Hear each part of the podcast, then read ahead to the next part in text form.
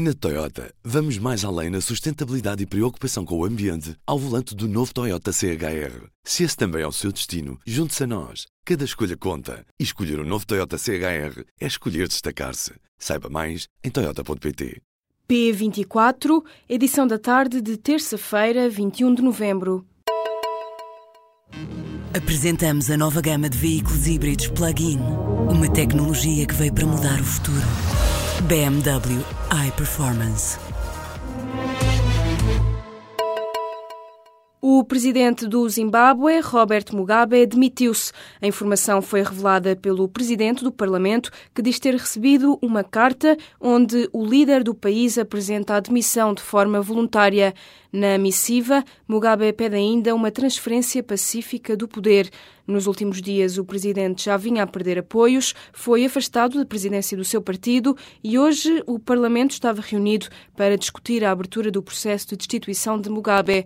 Entretanto, segundo descreveu a agência Reuters, com esta demissão, a sessão no Parlamento foi interrompida entre gritos e cânticos de alegria. Já nas ruas da capital também se festeja a saída de Mugabe. A crise política no Zimbábue já durava há uma semana. Robert Mugabe tem 93 anos e liderava o país há quase quatro décadas. Agora, o antigo presidente e a mulher Grace Mugabe deverão exilar-se na África do Sul. A sede da Autoridade Nacional do Medicamento e Produtos de Saúde vai ser deslocalizada de Lisboa para o Porto. O Infarmed muda-se assim para a cidade que estava na corrida pela Agência Europeia do Medicamento e que ficou em sétimo lugar. Os diretores do Infarmed foram convocados para uma reunião nesta tarde com vista a serem informados sobre a decisão.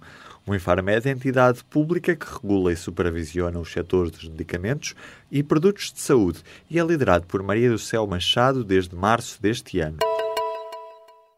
O Primeiro-Ministro diz que está disponível para o diálogo, mas é impossível refazer a história. Em declarações aos jornalistas a partir da Tunísia, António Costa pediu responsabilidade nas negociações e avisa que a matéria das carreiras na função pública não está no programa nem nos compromissos do governo. Percebemos que eh, haja setores profissionais que queiram agora abrir uma nova discussão, que não tem a ver com o descongelamento mas tem a ver com a recuperação da, das carreiras. É uma matéria que não consta do programa do Governo, é uma matéria relativamente ao qual não há nenhum compromisso e é uma matéria que impõe eh, um peso, uma pressão muito grande sobre as capacidades e os recursos do país. O primeiro-ministro comentava precisamente desta forma a recuperação das carreiras reivindicada por vários setores da função pública.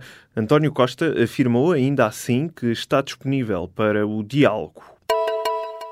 O clima de tensão no futebol português é cada vez mais evidente. Agora, o presidente da Associação Portuguesa dos Árbitros de Futebol garante que vários árbitros nomeados para os jogos da próxima jornada da Liga estão a pedir dispensa para o próximo fim de semana.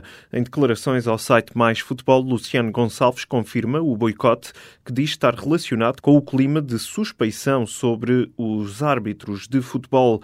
Ora, o responsável acrescentou ainda, sem detalhar, que haverá uma tomada de posição por parte da APAF. O ministro do Ambiente admite que o racionamento da água durante a noite, por causa da seca, é uma hipótese teórica. João Pedro Matos Fernandes afirma que não faz qualquer sentido pensar nessa medida agora, porque, diz, a medida estará apenas no fim da linha. O ministro respondia hoje aos jornalistas sobre a entrevista do secretário de Estado do Ambiente, publicada no Jornal I, na qual Carlos Martins admitiu a hipótese de racionamento de água durante a noite. O ministro do Ambiente diz então agora que essa se trata de uma hipótese teórica e adianta que, em conjunto com as autarquias, o governo está a fazer tudo para que nunca falte água e que é fundamental que as pessoas poupem água. Um português de 21 anos desapareceu na semana passada no Mar Báltico. Ao público, uma fonte do gabinete do secretário de Estado das Comunidades Portuguesas confirmou que o jovem terá caído de um navio de cruzeiro que fazia a travessia entre Helsínquia, na Finlândia, e Estocolmo, na Suécia. As buscas foram iniciadas pouco depois de ter sido dado o alerta do desaparecimento, mas entretanto revelaram-se inconclusivas. A mesma fonte do governo adiantou que a família do português está a receber apoio das entidades diplomáticas portuguesas em Helsínquia. Segundo avançou a TVI, o jovem que estaria a participar no programa de mobilidade Erasmus na Estónia terá caído de uma altura de cerca de 30 metros depois de ter saído de uma das discotecas do navio. Centenas de trabalhadores da construtora Somag estão em risco de ficar sem emprego. O aviso partiu do presidente do Sindicato dos Trabalhadores da Construção, Albano Ribeiro, revelou à TSF e ao Dinheiro Vivo que a empresa vai despedir entre 200 a 300 funcionários, mas ao público o sindicalista não especifica o número de trabalhadores abrangidos. Em 2015, a Somag despediu 273 dos cerca de 2 mil trabalhadores da empresa, justificando a decisão pela pela quebra do número de empreitadas em vários mercados, com destaque para Angola e Moçambique. O volume de negócios da empresa também nesse ano de 2015, a última vez que de resto apresentou contas, foi de quase 430 milhões de euros. Em Angola, o novo presidente continua a fazer alterações nos cargos mais importantes do país. João Lourenço exonerou 19 chefias militares, oficiais generais que tinham sido nomeados pelo antigo chefe de Estado José Eduardo dos Santos para vários postos, incluindo a Casa de Segurança da Presidência. Segundo informou hoje a Casa Civil do Presidente da República, em contrapartida, o novo presidente angolano nomeou outros 54 oficiais generais para várias áreas. Desde que tomou posse, 26 de setembro, João Lourenço procedeu a exonerações de várias administrações de empresas estatais, de setores como o do petróleo ou da comunicação social. A exoneração mais mediática acabou por ser a de Isabel dos Santos, filha do antigo presidente angolano, que foi afastada da presidência da petrolífera estatal Sonangol. O braço direito da chanceler alemã quer que os partidos políticos decidam nas próximas três semanas se podem formar um governo estável. Em declarações ao canal alemão ZDF, Peter Altmaier apelou hoje aos partidos para que tomem uma decisão para retirarem o país deste impasse político. A Alemanha vive uma situação de incerteza política depois de terem falhado as negociações entre o partido de Angela Merkel, CDU, os liberais do FDP e os Verdes. Ontem, o presidente alemão disse que os partidos têm a responsabilidade de tentar formar governo. Frank-Walter Steinmeier vai encontrar-se esta semana com os líderes dos principais partidos. Entretanto, Merkel já veio dizer que prefere novas eleições em vez de governar sem maioria.